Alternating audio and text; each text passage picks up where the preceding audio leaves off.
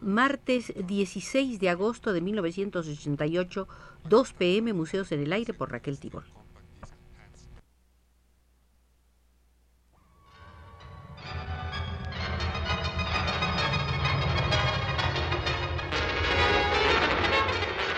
Radio UNAM presenta Museos en el Aire.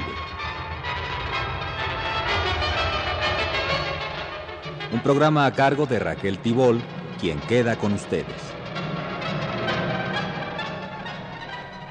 En la tercera visita al Museo de las Exposiciones Internacionales, realizada esta visita el martes pasado, comenzamos a ver la Exposición Internacional de Artes y Técnicas en la Vida Moderna, efectuada en París en 1937. En esta cuarta visita de hoy continuaremos viendo justamente esta exposición internacional de artes y técnicas en la vida moderna.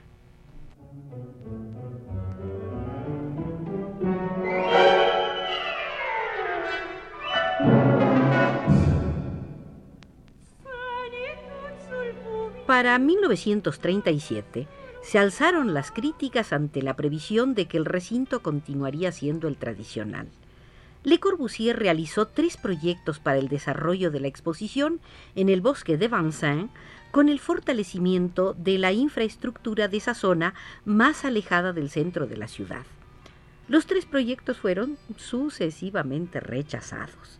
El primero, realizado en 1932, proponía que la exposición se transformara en una muestra internacional de la vivienda, instalada en Vincennes, remodelando esa sección de la ciudad y aprovechando la ocasión para realizar el primer tramo de la autopista este-oeste.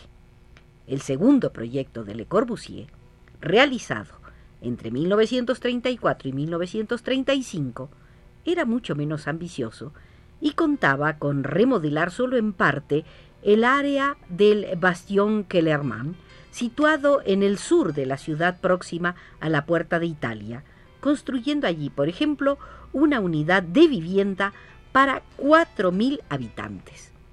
El último proyecto de Le Corbusier, de características aún más modestas, contemplaba la creación de un primer núcleo de su museo de crecimiento ilimitado, que sería el inicio para la futura rehabilitación de la zona de la Puerta de Italia. Lo único que pudo conseguir fue que se celebrara en París en 1937 el quinto Congreso Internacional de Arquitectura Moderna y la construcción de un pabellón al cual posteriormente haremos referencia. Pero no solamente Le Corbusier. Otras voces se alzaron en protesta pidiendo un nuevo recinto para la feria. Incluso el arquitecto jefe designado oficialmente, Jacques Greber, era contrario a la ubicación de la feria en el enclave tradicional.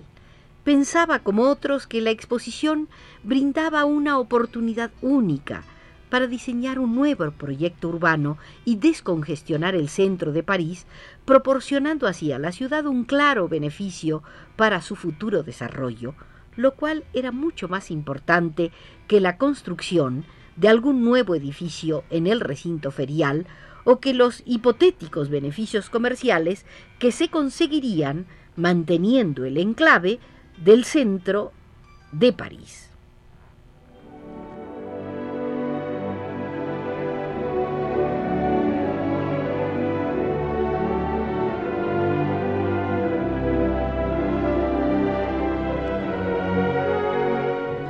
Cabe advertir que el arquitecto jefe Jacques Greber había trabajado durante algún tiempo en los Estados Unidos, donde llegó a conocer la arquitectura de ese país, dejando plasmado este conocimiento en su obra L'Architecture aux États-Unis, editado en 1920 en París.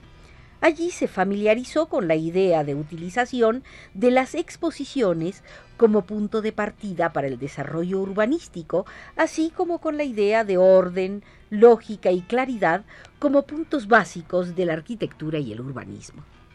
Bueno, finalmente todas las ideas fueron desechadas por presiones del Ministerio de Comercio y de otras entidades del ramo que veían mayores ganancias con la instalación tradicional de la exposición. Por otra parte, la crisis económica hizo pensar a las autoridades que era más barato utilizar los antiguos recintos, lo cual de hecho no fue así, ya que adecuar unos terrenos pequeños a la enorme afluencia de expositores 44 países extranjeros, un récord de asistencia, además de los pabellones nacionales y los coloniales, supuso finalmente un dispendio absoluto al tener que ir ampliando sucesivamente el recinto y adecuando a los fines de la exposición los nuevos terrenos anexionados. En definitiva, la exposición de 1937 fue la más grande en extensión de todas las celebradas en París. El terreno asignado en principio tenía una extensión de 34 hectáreas y ocupaba el trocadero, el campo de Marte, al otro lado del río, además de los terrenos a ambas orillas del Sena, entre los puentes de Alma y el de Passy. Sin embargo, pronto se vio que era insuficiente y tras dos sucesivas anexiones, la extensión total de los terrenos llegó a cubrir 100 hectáreas, ocupando entonces la extensión a ambas márgenes del río desde el puente de Grenelle, comprendiendo la isla de los cisnes, que hubo de ser ensanchada para acoger la exposición de las colonias, hasta el puente de la Concordia, utilizando los jardines de los Campos Elíseos, con el Gran y el Petit Palais y la explanada de los Inválidos al otro lado del Sena. De esta manera, la visita a la exposición se complicaba de forma extraordinaria, pues las distancias entre unas zonas y otras resultaba a veces de varios kilómetros.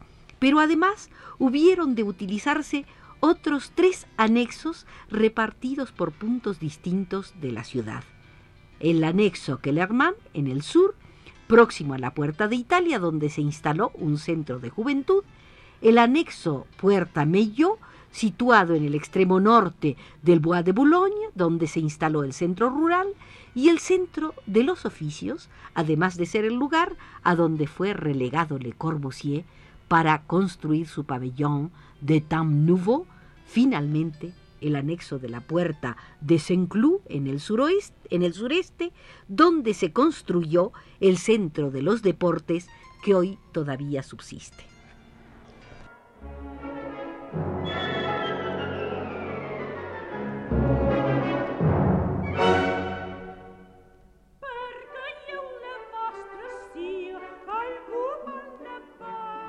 Como podemos ver, nunca hubo una complejidad mayor y podemos suponer las enormes dificultades del arquitecto Greber para poner en orden esta cantidad de recintos. Sin embargo, y pese a todos los aspectos negativos que en un principio se vieron, la maestría de Greber fue tal que logró un conjunto armónico y ordenado dentro de lo posible. Muchos de los adversarios a esta ubicación de la feria hubieron de criticar positivamente el juego que Greber había dado a una tal disparidad de enclaves.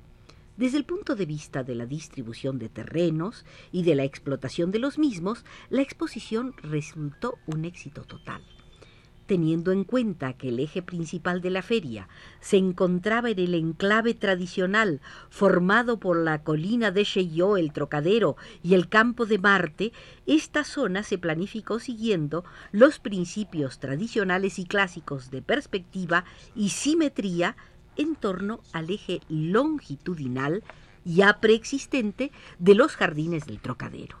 De esta manera, la visión desde la colina de Chaillot mostraba en toda su amplitud el recinto principal de la feria, es decir, los jardines con el juego de fuentes y surtidores escalonados, alineados longitudinalmente, y a ambos lados los principales pabellones extranjeros confundidos entre el boscaje de los miles de árboles. En la misma línea visual, atravesando el puente de Jena, quedaba centrada la Torre Eiffel y más allá los jardines del Champ de Mars, con sus pabellones correspondientes. Esta visión longitudinal quedaba enriquecida por la línea transversal que formaba el Sena, dando gran brillantez y vivacidad al conjunto que por las noches quedaba sorprendentemente aderezada por los juegos de haces luminosos colocados en la Torre Eiffel y las diversas iluminaciones a lo largo del río con efectos espectaculares. El resto de la exposición, sin embargo, resultó bastante caótico, dada la dispersión de terrenos. Era imposible poner orden. Erramos de una orilla a la otra, de un lado a otro del puente. Parece que uno se encuentra en medio de un bosque de luces en el que algunos detalles enmascaran el conjunto.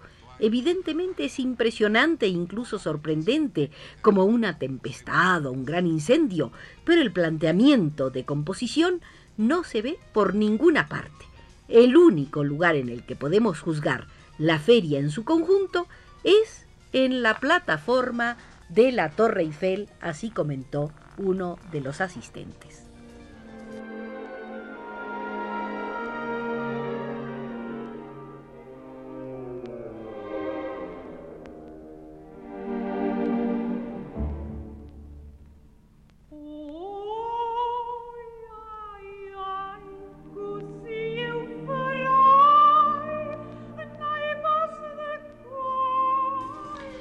Como había ocurrido en la edición de 1925, nuevamente asistimos a una lucha entre lo viejo y lo nuevo, entre la arquitectura de vanguardia y la oficial, que en esta ocasión intenta adornarse con nuevas fórmulas de apariencia moderna. El estilo oficial de la feria va a venir marcado por lo que se consideraba el edificio principal, es decir, el Palacio del Trocadero. El antiguo edificio parecía no acomodarse en absoluto a la arquitectura parisina ni a las modernas tendencias de la exposición. Por tanto, se decidió que debería ser remodelado. En un principio se pensó en su demolición y se organizó un concurso en el que prevaleció el proyecto presentado por Perret. Pero luego se decide simplemente camuflarlo con una nueva arquitectura exterior. Más tarde se piensa en eh, dejarlo como está y construir un nuevo edificio en la embocadura del puente de Iena. Pero finalmente volver a la demolición utilizando únicamente parte de sus cimientos. En 1936 se encarga a los arquitectos Carliu Boileau y Azema la construcción del nuevo Palacio del Trocadero. Una simple ojeada a la maqueta del nuevo palacio demuestra que el antiguo trocadero, cuya exótica silueta hispano-morisca nunca consiguió integrarse en el paisaje parisino, dejará sitio a un monumento cuyas líneas, pese a su modernismo, se encuentran en la tradición monumental de los Mansart, Gabriel, Ledoux, Percier, Fontaine, etc. Se trata de un edificio en el que se mezcla el neoclasicismo con ciertas tendencias arteco heredadas de 1925 y que inmediatamente levanta una oleada de críticas por parte de los artistas, escritores e intelectuales de vanguardia, entre los que se encuentran Cocteau, Mauriac, Picasso, Matisse, Rouault, Dufy, Chagall, Braque, Lifshitz, Zatkin y muchos más.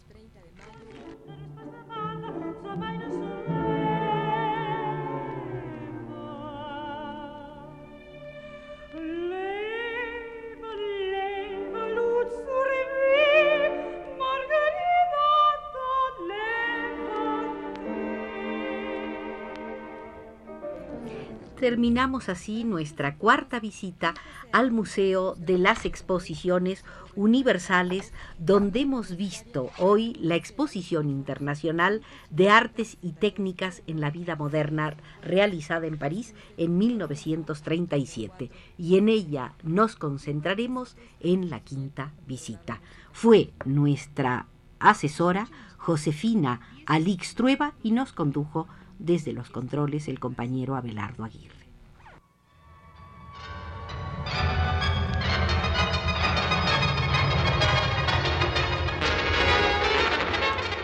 Radio UNAM presentó Museos en el Aire.